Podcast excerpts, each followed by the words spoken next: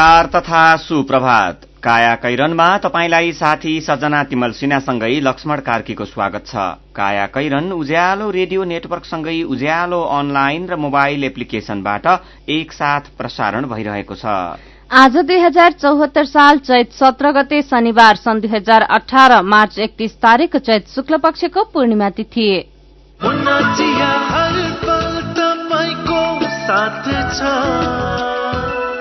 कैरनका साथमा मुना चिया। हर उत्सव हर मौसममा मुना चिया। काया कैरन शुरू गरौं मुख्य मुख्य खबरका शीर्षकहरूबाट। अर्थतन्त्रका जोखिम सार्वजनिक गर्दै सरकारद्वारा आर्थिक श्वेतपत्र जारी अनुशासन उल्लंघनले ढुकुटी रितियो प्रधानमन्त्री ओलीको भारत भ्रमणमा जम्बो टोली हुने तर एजेण्डा पुरानै। जाजरकोटका अस्पतालमा सामान्य औषधिको पनि अभाव। जिल्ला अस्पतालमै सिटामोल र जीवनजल नपाएको बिरामीको गुनासो। इजरायल र प्यालेस्टाइनको सीमा क्षेत्र गाँजामा प्रदर्शन सोह्र जनाको ज्यान गयो सय जना भन्दा धेरै घाइते। र एसियाली खेलकुदका लागि नेपालको तयारी अस्त व्यस्त धनगढ़ी प्रिमियर लिग क्रिकेट आजदेखि। बल्ब छैन कुनै चिम यस्तो जस्तो। दिव्य एलइडी बल्ब बनाऊ गाउँ सहर। झिलिमिली झिलिमिली लगाई Divya LED bulb Divya LED bulb दुई वर्षको वारेन्टीका साथ चौधवटा साधारण चिम बाल्नुभन्दा एउटा दिव्य एलइडी बल्ब बाल्नुमै बुद्धिमानी। दिव्य एलइडी बल्ब उज्यालोमा छ दम खर्च पनि कम। दिव्य एलइडी बल्ब पल्ला गरे तुरुराम त उसको ब्याङ्क झन्झटिलो ब्याङ्क भनेर रिसाउँदै थियो भने उसको ब्याङ्कले के झन्झट दिएछ। उच्च ब्याज पाउनु उसको ब्याङ्कमा सधैँ नयाँ नयाँ खाता खोल्नु पर्ने रे। हो र? बिचरा सानोमा ब्याङ्कमा खाता खोलेको भए यो झन्झटै नपर्ने। हो त नि मेरो मोबाइलमा सम्पन्न बचत खातामा ब्याज बढेर आठ आठ प्रतिशत भएको एसएमएस आइसक्यो भने। सानीमा ब्याङ्कको कुरै अर्कै। सानीमा ब्याङ्कमा त साझेदार ब्याङ्कको सात सय भन्दा बढी एटिएमबाट प्रत्येक महिना सित्तैमा तीन पटकसम्म पैसा झिक्न सकिन्छ। No commission no tension no झन्झट। अब ध्रुवरामलाई पनि सानीमा ब्याङ्कमै खाता खोलाउनु पर्छ सानिमा ब्याङ्क सबल अनि विश्वसनीय ब्याङ्क अनलाइन खाता खोल्नको लागि W dot Sanima bank dot कममा लगइन गर्नुहोस्। थप जानकारीका लागि अन्ठानब्बे शून्य एक सय उन्नाइस शून्य एक सय उन्नाइसमा सम्पर्क गर्नुहोला। काया कैरनमा अब खबरको सिलसिला आमदानी भन्दा धेरै खर्च भएर आन्तरिक ऋणका भरमा देश चलिरहेका बेला अर्थमन्त्री युवराज खतिवड़ाले पनि सरकारी ढुकुटी रित्तिएको भन्दै अर्थतन्त्रका जोखिम सार्वजनिक गर्नुभएको छ। दुवै संसदमा श्वेतपत्र सार्वजनिक गरे लगत्तै हिजो अर्थ मन्त्रालयमा पत्रकार सम्मेलन गरी उहाँले समग्र आर्थिक परिसूचकहरू नकारात्मक रहेको र बजेट अनुशासन उल्लंघन गरिएको भन्दै चिन्ता व्यक्त गर्नुभयो। बजेट अनुशासन उल्लंघन भएकाले सरकारी ढुकुटी लगभग रित्तो छ। उहाँले भन्नुभयो चालू आर्थिक वर्षमा तोकिएको सीमाको अस्सी प्रतिशत आन्तरिक ऋण उठाइसकिएको छ। उहाँले बजेटमा प्रस्ताव गरिएका योजना पूरा गर्न दुई खर्ब रकम अपुग हुने बताउनुभयो। स्रोत नै नभई बजेटको आकार बढ़ाउन मनोगत आकारमा स्रोत देखाइएको उहाँले बताउनुभयो। वैदेशिक सहायता प्राप्त हुन्छ भन्ने अड्कल गरिएकामा कतिपय आयोजनामा कुनै छलफल समेत नभएको अर्थमन्त्री खतिवड़ाको भनाइ थियो। आयातको सात प्रतिशत मात्रै हाम्रो निर्यातले जान्छ बाँकी सबै अन्य प्रकारको बचतबाट हामीले थाल्ने गरेका छौँ। त्यो बचतले पनि नभ्याएर अझै चालु खाता घाटामा पुगेका छौँ। त्यति मात्रै होइन हाम्रो विदेशी पुँजी प्रवाह पनि नपुगेकोले अब पुँजी खाता पनि घाटामा भएर समग्रमा भुक्तानी सन्तुलन घाटामा जान थालेको छ। यसले विदेशी विनिमय संस्कृति घट्न थालेको छ। यो पनि हाम्रो लागि चिन्ताको विषय भएको छ अत्यन्तै गोप्य राखिने बजेट निर्माणमा खेलाँची हुने गरेको तथ्य खतिवड़ा अर्थमन्त्री भएपछि सार्वजनिक भएको हो। गत वर्षको बजेटबाट एक खर्ब दुई अर्ब बच्ने भन्दै तत्कालीन बजेट निर्माणमा संलग्न अधिकारीहरूले हचुवाका भरमा कार्यक्रम राखेका थिए जबकि गत वर्ष अडचालिस अर्ब घाटा देखियो। त्यति बेला वैदेशिक सहायता र संस्थानहरूबाट आउन नसक्ने रकम समेत जोडेर बजेट विनियोजन गरिएकाले खतिवड़ालाई वित्तीय सन्तुलन कायम राख्न कठिन भएको हो। राजस्वले चालू खर्च धान्न नसक्ने अवस्था प्रस्तुत प्रस्तुत गर्दै अर्थमन्त्रीले थोरै भएको पुँजीगत बजेट खर्च हुन नसक्नु र दुरूपयोग बढ्दै जानुले बजेटको विश्वसनीयतामाथि प्रश्न उठ्न थालेकोमा पनि चिन्ता व्यक्त गर्नुभयो। यसैबीच अर्थमन्त्री युवराज खतिवड़ाले सार्वजनिक संस्थान निजीकरण गर्ने विगतको नीतिप्रति कड़ा प्रहार गर्दै हचुवा र लहरका भरमा संस्थान बेचिएको आरोप लगाउनु भएको छ। उहाँले विगतका सरकारहरूले गरेको सार्वजनिक संस्थानको निजीकरण अध्ययन र आवश्यकतामा आधारित नभएर लहरमा गरिएको आरोप लगाउनु भएको हो। हिजो आर्थिक स्थितिबारे संघीय संसद समक्ष श्वेतपत्र जारी गर्दै खतिवड़ाले निजीकरणको अभ्यास मूलत असफल देखिएको बताउनुभयो सरकारले अहिलेसम्म तीन दर्जन भन्दा धेरै संस्थान निजीकरण गरिसकेको छ।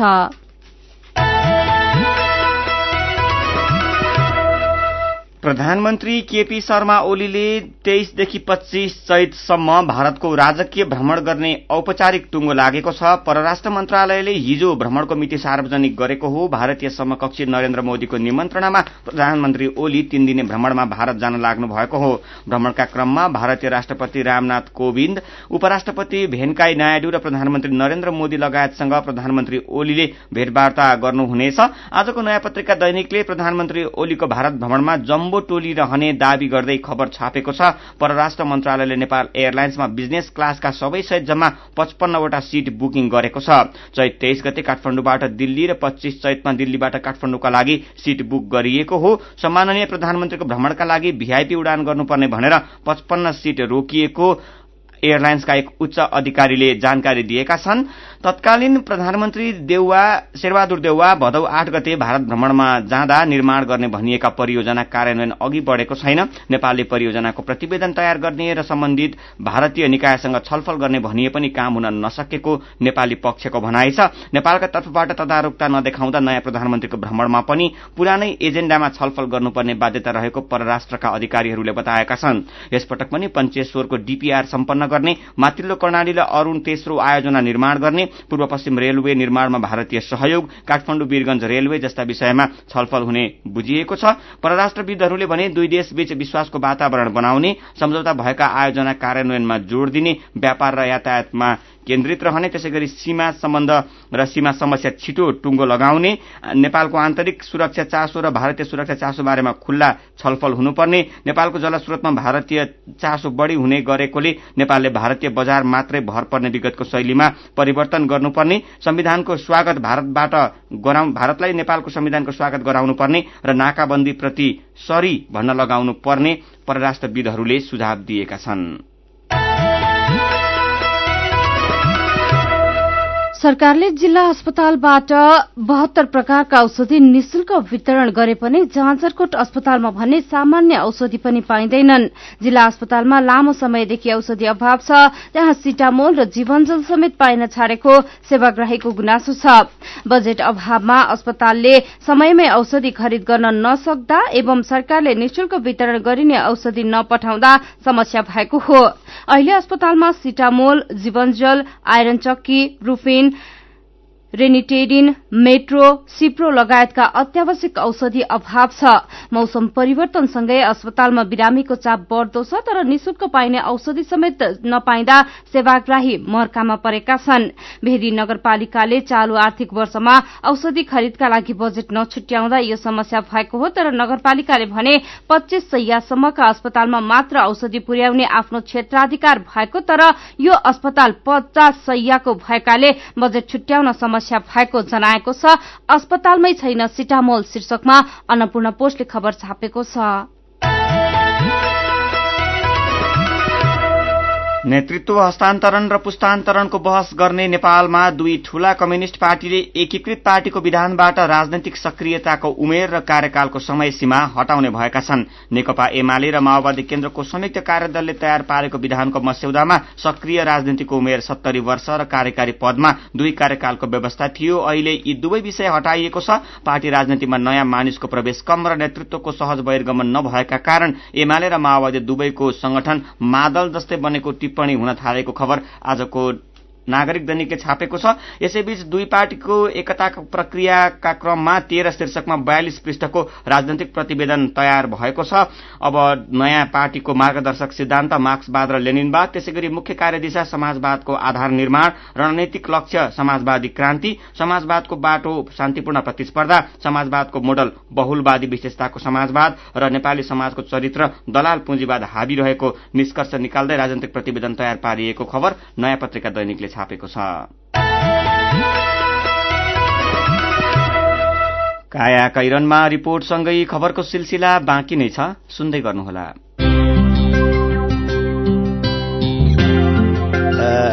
हाकिम साहबसँग भेट्ने समय लिएको थिएँ।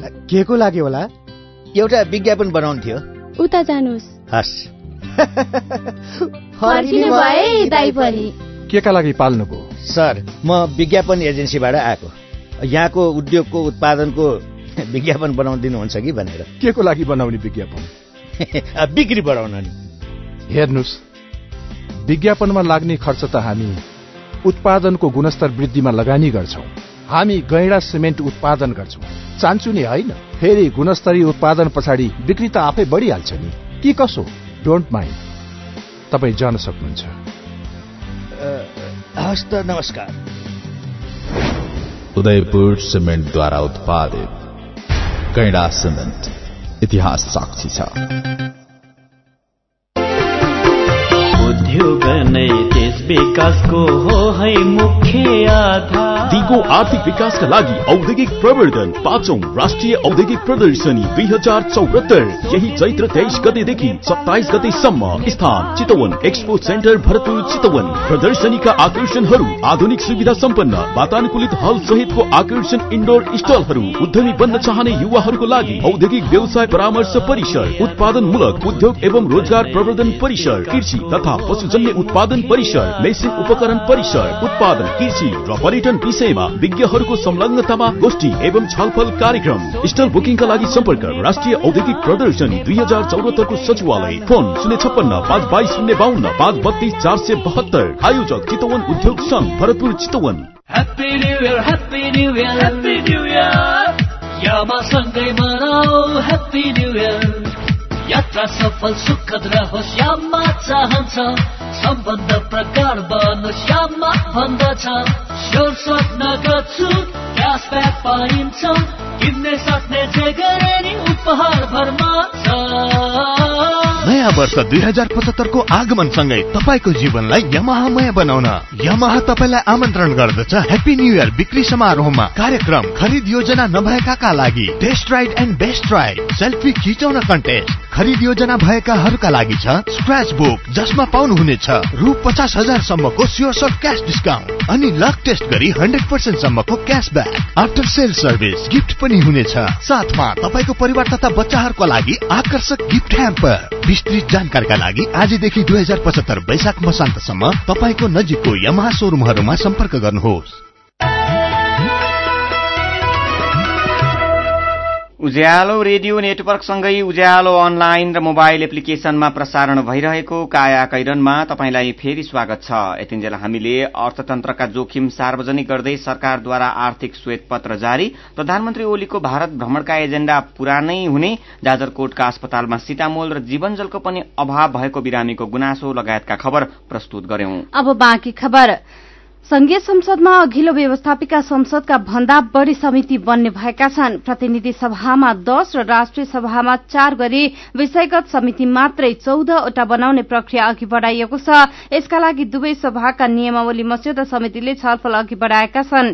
प्रतिनिधि सभामा दसवटा विषयगत समिति बनाउने सहमति भएको मस्यौदा समिति सभापति कृष्ण भक्त पोखरेलले जानकारी दिनुभयो।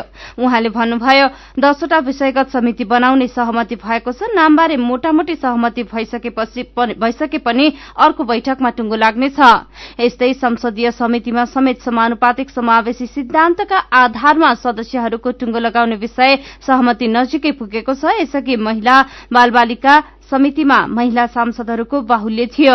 अन्य समितिमा समेत समावेशी नभएकाले अब गठन हुने संसदीय समिति समानुपातिक तथा समावेशी सिद्धान्तका आधारमा हुनुपर्ने बारे समिति सहमति नजिकै पुगेको माओवादी नेत्री रेखा शर्माले जानकारी दिनुभएको छ। पूर्व मन्त्री संजय कुमार शाह विरूद्ध अवैध सम्पत्ति लुकाएको आरोपमा अदालतमा मुद्दा दायर भएको छ। आफूले आर्जन गरेको सम्पत्ति श्रीमती सहित तेह्र जनाको नाममा लुकाएर राखेको भन्दै सम्पत्ति शुद्धिकरण अनुसन्धान विभागले हिजो शाह विरूद्ध विशेष अदालतमा मुद्दा दायर गरेको हो। जनकपुर बम विस्फोट र संचार उद्यमी अरूण सिंघानियाको हत्या अभियोगमा थुनामा रहेका शाह विरूद्ध विभागले हत्या अपहरण फिरौती जबरजस्ती असुले लगायत अपराधजन्य गतिविधिबाट आर्जन गरेको बत्तीस करोड़ चार लाख पचास हजार सम्पत्ति भेटिएको जनाएको छ। संस्थाले विभिन्न गैर कानूनी गतिविधिबाट रकम आर्जन गरी सम्पत्ति शुद्धिकरण अनुसन्धान ऐन विपरीत कार्य गरेकाले त्यो रकम जफत र कैद सजाय गर्न माग गरिएको छ। अख्तियार दुरूपयोग अनुसन्धान आयोगले पनि शाह विरूद्ध विशेष अदालतमा भ्रष्टाचारको मुद्दा दायर गरेको छ र त्यो मुद्दा विचाराधीन अवस्थामा छ। पूर्व सांसद शाह विरूद्ध विशेष अदालतमा बत्तीस करोड़को भ्रष्टाचारको मुद्दा दायर भएको हो। स्थानीय तहका जनप्रतिनिधि बीच नै सेवा सुविधाको विषयमा विवाद हुन थालेको छ। मेयर उपमेयर अध्यक्ष उपाध्यक्ष तथा ओडा अध्यक्षले सेवा सुविधा पाउने संकेत पाएपछि ओडा सदस्यहरू असन्तुष्ट बनेका छन्। विराटनगरबाट उज्यालो सहकर्मी सुमन तिमल सिन्हाको रिपोर्ट।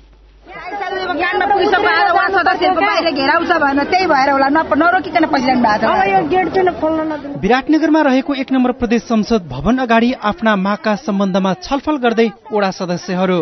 केही दिन अघिसम्म सेवा सुविधाको माग राखेर विराटनगरका ओडा सदस्यले थालेको आन्दोलन अहिले पूर्वका धेरै स्थानीय तहका ओडा सदस्यमा पुगिसकेको छ। उनीहरूले सेवा सुविधा लगायतको विषयलाई लिएर भन्न सक्ने र गर्दा लाग्ने जति ठाउँमा पुगेर समस्या राखिसकेका छन्। इटहरी उपमहानगरपालिका चारकी ओडा सदस्य लक्ष्मी चापागाई। कम मत आएको छैन सदस्यहरूको पनि। काम गर्ने सवालमा पनि अस्ति तत्कालै गएको अस्ति बाढीबाट बाढी प्रभावित एक नम्बर प्रदेशै भनौँ न सबै बाढी प्रभावित क्षेत्र भएको अवस्थामा पनि सदस्यहरू रात दिन अध्यक्ष मेयर उपमेयरहरू सँगसँगै जस्तो गरी हिँड्यो। तर त्यो सवालमा सदस्यहरूलाई अहिले चाहिँ सम्बोधन नभएको अवस्था सबैले भन्दा बढी मत ल्याएका सदस्यलाई हेला गरिएको उनीहरूको दावी छ। ओडा अध्यक्ष जत्तिकै ओडा सदस्यहरूले रात दिन काम गरेको विषयलाई मूल्याङ्कन हुनुपर्ने उनीहरूको भनाइ छ। महिनामा दुई पटक हस्ताक्षर गर्न मात्र बोलाएर नहुने ओडा सदस्यहरू बताउँछन्। मेयर उपमेयर र अध्यक्षलाई तलब तर ओडा सदस्यलाई तलब नदिने भन्ने कुरा मान्य हुँदैन भन्नुहुन्छ हरैचाका ओडा सदस्य विष्णु प्रसाद घिमिरे। जनप्रतिनिधिको हक अधिकार व्यवहार एउटै हुनुपर्छ भन्ने धारणा हामी सबै जनप्रतिनिधि उत्तिकै निर्वाचनमा हौँ। मेयर उपमेयर वार्ड अध्यक्षलाई चाहिँ तलब र वार्ड सदस्यलाई व्यवस्था गरिएको बारेमा हामी सङ्घर्षमा निक्लेका छौँ। सेवा सुविधाका विषयमा माग राख्दै आएका जनप्रतिनिधि ओडा सदस्यले सेवा सुविधा नदिए ओडा सदस्य खारेजीको माग समेत गर्न थालेका छन्। इटहरी साथका वडा सदस्य कर्ण बहादुर पौडेल। त सबैलाई राज्यको हुन्छ ढेकुटिया भने हामीलाई पनि होस्। हाम्रो किन वास्ता भएन? भन्ने हाम्रा कुराहरू। राज्यले संविधान गर्न यति सक्नुहुन्न उहाँलाई चाहिँदैन सदस्यको काम छैन भने राज्यले काट्नु पर्छ सदस्य। पाँचजना वार्डमा किन लडाउने? यसरी आफ्ना मागहरू राखेर आन्दोलनमा होमिएका ओडा सदस्यको माग पूरा हुने हो होइन अन्यल नै छ। मेरो पनि भन्नु छ। नवलपरासीमा पुल निर्माणमा प्रयोग भइरहेको सिमेन्ट वडा अध्यक्षकै संलग्नतामा चोरी भएको खबर उज्यालो अनलाइनमा पढेर गोविन्द कणेल ट्विटरमा लेख्नुहुन्छ। खबर सुन्दा दुःख लाग्यो। हाम्रा जनप्रतिनिधि कोही कुखुरा चोर कोही सिमेन्ट चोर कोही रक्सी पिएर कार्यालयमै सुत्ने। जनप्रतिनिधिको यस्ता हरकतले कसरी विकास होला खै? राष्ट्रपति विद्यादेवी भण्डारीले आफ्ना श्रीमान मदन भण्डारीको हत्या पत्ता लगाउन नसकेकोमा दुःख व्यक्त गरेको खबर उज्यालोमा सुनेर पवन पौडेल ट्वीट गर्नुहुन्छ। मदन भण्डारी जस्तो सर्वप्रिय नेता मारिएको यत्तिका समय भयो तर हत्याराको पत्ता लागेको छैन। सरकार यता पनि ध्यान दिने कि? पीआर भूषाल लेख्नुहुन्छ बलात्कारका घटना दिनै पछि संचार माध्यममा हेडलाइन बनेर आउँदा पनि सरकारले किन त्यसतर्फ चासो नदिएको होला? हाम्रा छोरी चेलीले कहिले लोकतन्त्र आएको महसुस गर्न पाउलान् खै? अनि कांग्रेस नेता खुमबहादुर खड्काको निधन भएको खबर उज्यालोमा पढेपछि हिरासिंह राणा लेख्नुहुन्छ खड्काप्रति भापूर्ण श्रद्धाञ्जली अनि शोकाकुल परिवारजनमा गहिरो समवेदना। समसामयिक विषयमा अर्जुन प्रसाद बेलबासे उज्यालोको फेसबुक पेजमा प्रश्न गर्नुहुन्छ विकास गर्ने बहानामा सरकारी बजेट यत्र तत्र छर्ने परिपाटीको अन्त्य कहिले होला? विचारका लागि तपाईँलाई धन्यवाद। मेरो पनि भन्नु छ। साथीहरू सञ्जिता देवकोटा र जानुका दुवाडी मेरो पनि भन्नु छ प्रस्तुत गर्दै हुनुहुन्थ्यो। तपाईँ अहिले सुन्दै हुनुहुन्छ काया कैरन। हामीसँग खबरको सिलसिलासँगै कार्टुन पनि बाँकी नै छ। सुन्दै गर्नुहोला। मेरा छोराछोरीको सपना अन्तर्राष्ट्रिय स्तरको उच्च शिक्षा। म पनि यस्तै चाहन्छु। मलाई विश्वास छ हाम्रो सपना र चाहनालाई पूरा गर्छ। नेपाल जापान सेवा सेन्टरले। हजुर उच्च शिक्षाको लागि जापानको जुनसुकै सिटीमा अध्ययन गर्न र जापानिज भाषा सिक्नको लागि हामी तपाईँको साथमा छौ। सम्पर्क नेपाल जापान सेवा centre Nagpokhari Kathmandu phone number चौवालिस अठाइस दुई सय बयालिस चौवालिस अठाइस दुई सय बयालिस। Certainly be benefited. नेपालकै ठूलो आँखा अस्पतालको सञ्जाल भएको दृष्टि आई केयर सिस्टमद्वारा सञ्चालित अत्याधुनिक प्रविधि सहित अन्तर्राष्ट्रिय स्तरको आँखा अस्पताल अब काठमाडौँको कलङ्कीमा हाम्रा सेवाहरू। बिना इन्जेक्सन मोतीबिन्दुको शल्यक्रिया। जलबिन्दु र पर्दाको शल्यक्रिया भिटिएस प्रविधिबाट अल्छी आँखाको उपचारको साथै सम्पूर्ण आँखाको परीक्षणका लागि दृष्टि आँखा केन्द्र शिवचटार कलङ्की। फोन नम्बर शून्य एक चालिस बत्तीस नौ सय एकसठी र बैसठी वेबसाइट दृष्टि आई डट ओआरजी अन्य शाखाहरू विश्वज्योति मल जमल चावल मेडिकेयर सँगै तथा बिर्ता मोड र बिरगंजमा पनि दृष्टि आँखा केन्द्र। सबैका लागि दृष्टि सधैँका लागि दृष्टि। ओहो महेशजी। हिजोको कार्यक्रममा तपाईँले धारा प्रवाहका साथ बोल्नु भएको देखेर म त छक्कै परे। हिजो आज त हेर्दा पनि एकदमै प्रोफेसनल र आत्मविश्वासी देखिनुहुन्छ। यो सबै परिवर्तन त निपमा पब्लिक स्पिकिङ तालिम लिएपछि भएको हो नि। हजुर वाक शक्ति व्यक्तित्व तथा क्षमता विकास गरी विभिन्न क्षेत्रमा सफल हुनका लागि एकदमै उपयोगी पब्लिक स्पिकिङ तालिममा सहभागी हौ। सम्पर्क? नेपाल अन्टरप्रेनरसिप एजुकेसन फाउन्डेशन निफ बागबजार काठमाडौँ। फोन नम्बर बयालिस अडतिस पाँच सय पैँतालिस बयालिस अडतिस पाँच सय पैँतालिस। एभरेस्ट ब्याङ्क रहेको बिल्डिङको थर्ड फ्लोर।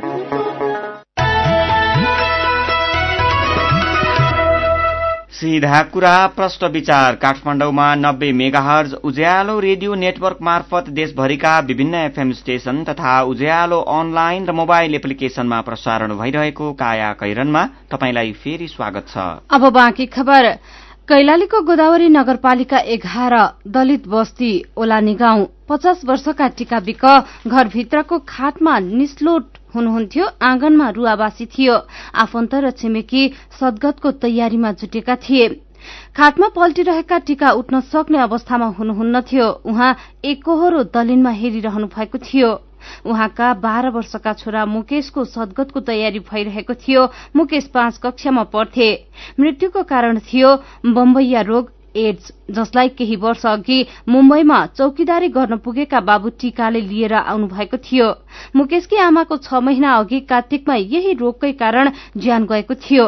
एचआईभी पीड़ित मुकेशले आमाको मृत्युपछि उचित स्याहार पाएनन् पोषणयुक्त खाना र संक्रमितले खानुपर्ने एआरटी औषधि नियमित खान नपाउँदा उनी बाँच्न सकेनन्। पाँच महिनादेखि थलिएका बाबु टीकालाई पनि स्याहार नपाएरै नपाएकै कारण छोराको मृत्यु भएको भन्ने लाग्छ। जिउँदो लास बनेर बाँचिरहेको छु। अब म पनि धेरै दिन बाँच्दिन होला। उहाँले आफ्नो निरीहता प्रकट गर्नुभयो। घरमा सबै बिरामी हुँदा पनि भारतमा रहेका जेठा छोरा र माइतमा रहेकी बुहारी नआएकोमा भने उहाँको चित्त दुखेको छ। उहाँका माइला छोरा सन्तोष भने आफ्नै श्रीमती बेचेको कसुरमा थुनामा रहेका छन्। उचित स्याहार र औषधिको नियमित सेवन भए संक्रमितहरू तंग्रिएर ठिक हुन सक्छन्। ओलानीका एचआईभी संक्रमित मध्येहरूको संस्था गोदावरी प्लसका अध्यक्ष दिलकुमार दिल बहादुर विक त्यसका उदाहरण हुन्। पच्चीस वर्ष अघि भारतमा काम गर्न गएका बेला उहाँ संक्रमित हुनुभयो। नियमित औषधि सेवनले शरीर तन्दुरूस्त भयो। बाली नाली लगाउँछु मेहनत गर्छु उहाँ भन्नुहुन्छ। जागिरबाट पैसा कमाउँदा आर्थिक स्थितिमा पनि सुधार भएको छ। खबर यो खबर कान्तिपुर दैनिकले छापेको छ। काया कैरनमा अब विदेशको एउटा खबर इजरायल र प्यालेस्टाइनको सीमा क्षेत्र गाजामा भएको हिंसामा सोह्र जनाको ज्यान गएको छ। सयजना भन्दा धेरै घाइते भएका छन्। प्यालेस्टाइनीले गरेको छ हप्ता लामो प्रदर्शनमा इजरायली सेनाले गोली चलाउँदा सोह्र जनाको ज्यान गएको बीबीसीले जनाएको छ। ग्रेट मार्च अफ रिटर्न भन्दै प्यालेस्टाइनी नागरिकले विरोध शुरू गरेका हुन्। प्यालेस्टाइनीले हरेक वर्ष मार्च तीसमा ल्याण्ड डे मनाउँदै यस्तो प्रदर्शन गर्ने गरेका छन्। उनीहरूले शरणार्थी जीवन बिताइरहेका प्यालेस्टाइनीले सुरक्षित रूपमा घर फर्किन पाउनुपर्ने माग राख्दै प्रदर्शन गर्ने गरेका हुन्। अब खेल खबर। एसियाको सबैभन्दा वृहत खेलकुद प्रतियोगिता हो एसियाली खेलकुद। इण्डोनेसियाको राजधानी जकार्तामा अठारौं एसियाली खेलकुद शुरू हुन झण्डै चार महिना बाँकी रहँदा यस क्षेत्रका अधिकांश राष्ट्र प्रतियोगिताको अन्तिम तयारीमा व्यस्त देखिन्छन्। प्रतियोगितामा बढ़ीभन्दा बढ़ी पदक जितेर आफूलाई एसियाकै शक्तिशाली खेल राष्ट्रको रूपमा स्थापित गराउन कतिपय देशले आफ्ना खेलाड़ीलाई वैदेशिक प्रशिक्षणमा पठाएका छन् भने अधिकांशले आफ्नै देशभित्र व्यवस्थित प्रशिक्षण सञ्चालन गरिरहेका छन्। सहभागिताको सडसठी वर्ष बितिसक्दा पनि नेपालका लागि भने एसियाली खेलकुद अनुभव बटुल्ने अवसरका रूपमा मात्रै सीमित हुँदै आएको छ।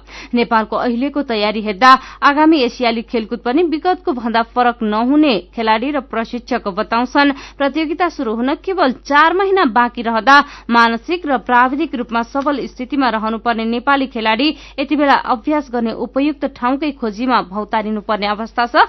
अस्त व्यस्त तयारी शीर्षकमा अन्नपूर्ण पोस्ट खबर छापेको छ।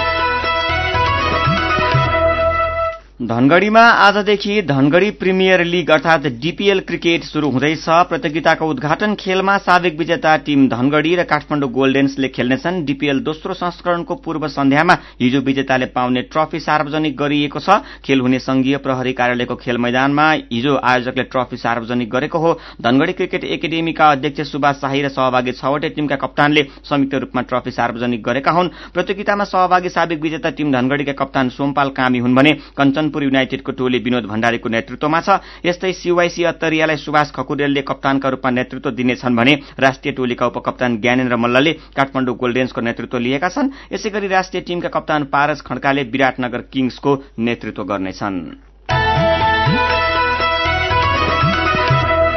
विराट गोल्ड कप फुटबल प्रतियोगिताको पाँचौं संस्करण आज शुरू हुँदैछ। शहीद मैदानमा साँझ छदेखि आठ बजेसम्म हुने प्रतियोगिताको उद्घाटन खेलमा आयोजक रिजालको मोरङ एघार र थिम्पू फुटबल क्लब भूटान बीच प्रतिस्पर्धा हुनेछ। प्रतियोगितामा Morang Marsyangdi APF three star Sankata Nepal police Tribhuvan army Jhapa एघार मोरङ एघार सहित भारतको मोहमडन स्पोर्टिङ क्लब कोलकाता र थिम्पू फुटबल क्लब भूटानको सहभागिता रहनेछ। आयोजकले करिब तीस लाखको लागतमा मैदानका छ स्थानमा छत्तीस हजार वाट क्षमताको फ्लड लाइट जडान गरी एक सय पचासवटा बल्ब बाल्ने तयारी गरेको छ। काया कैरनमा अब केही खबर संक्षेपमा नेपाली कांग्रेसका नेता खुमबहादुर खड्काको उपचारका क्रममा हिजो निधन भएको छ। उपचारका लागि दिल्ली पुगेको उन्चालिसौं दिनमा उहाँको निधन भएको हो। काठमाण्डु चक्रपथ परिक्रमा गर्दै बनेपासम्म सहज र सुविधायुक्त सेवा दिँदै आएको मयूर यातायात प्रालीलाई अरण्यको राजमार्गमा चल्न नदिन कोटेश्वर पूर्वका यातायात व्यवसायीहरूले आन्दोलनको घोषणा गरेका छन्। मयूर बस सेवा सञ्चालनमा आएपछि प्रतिस्पर्धामा उत्रन नसकेर अत्तालिएका कोटेश्वर पूर्वका व्यवसायीले लगातार दुई हप्तासम्म केही न केही तरिकाले मयूरलाई अवरोध पुर्याइरहे। आफ्नै भूमिमा जान भारतीय बाटो प्रयोग गर्नुपर्ने दार्चुलाको त्रिदेशीय सीमा क्षेत्रमा पर्ने ब्यासवासीका घर भने झलमल्ल छन् छाङ्गरू र तिङ्कर लघु जलविद्युतका कारण गाउँ झिलिमिली भएको हो। सामुदायिक विद्यालयमा अस्थायी रूपमा कार्यरत शिक्षकलाई आन्तरिक प्रतिस्पर्धा गरी स्थायी गर्न शिक्षक सेवा आयोगले सञ्चालन गर्न लागेको परीक्षा चौथो पटक स्थगित भएको छ। दश महिनाको अवधिमा परीक्षाको मिति तोकेर पनि स्थगन भएको यो चौथो पटक हो।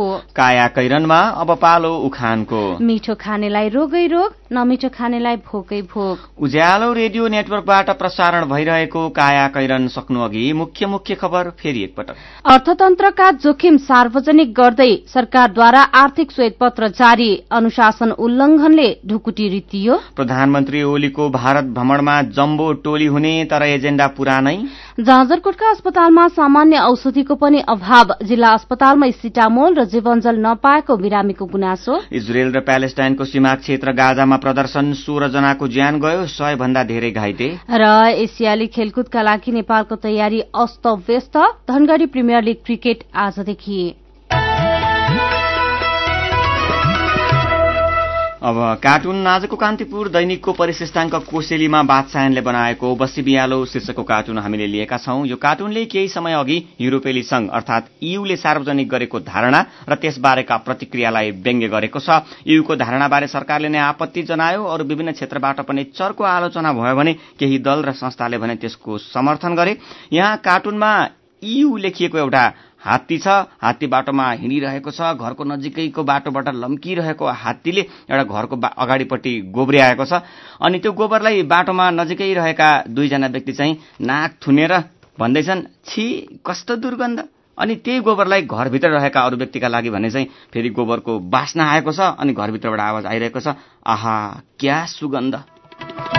आजको काया कैरन सकिएको छ। काया कैरन सुन्नु भएकोमा तपाईँलाई धन्यवाद। उज्यालो रेडियो नेटवर्कमा केही बेरपछि प्रसारण हुन्छ। बिहानी रेडियो पत्रिका उज्यालो फल्चा। काया कैरनबाट प्राविधिक साथी सङ्घर्ष विष्टसँगै सजना तिमल सिन्हा र लक्ष्मण कार्की विदा हुन्छौ। उज्यालोको मोबाइल एप्लिकेशन र उज्यालो अनलाइन डट कममा ताजा खबर पढ्दै र सुन्दै गर्नुहोला। नमस्कार।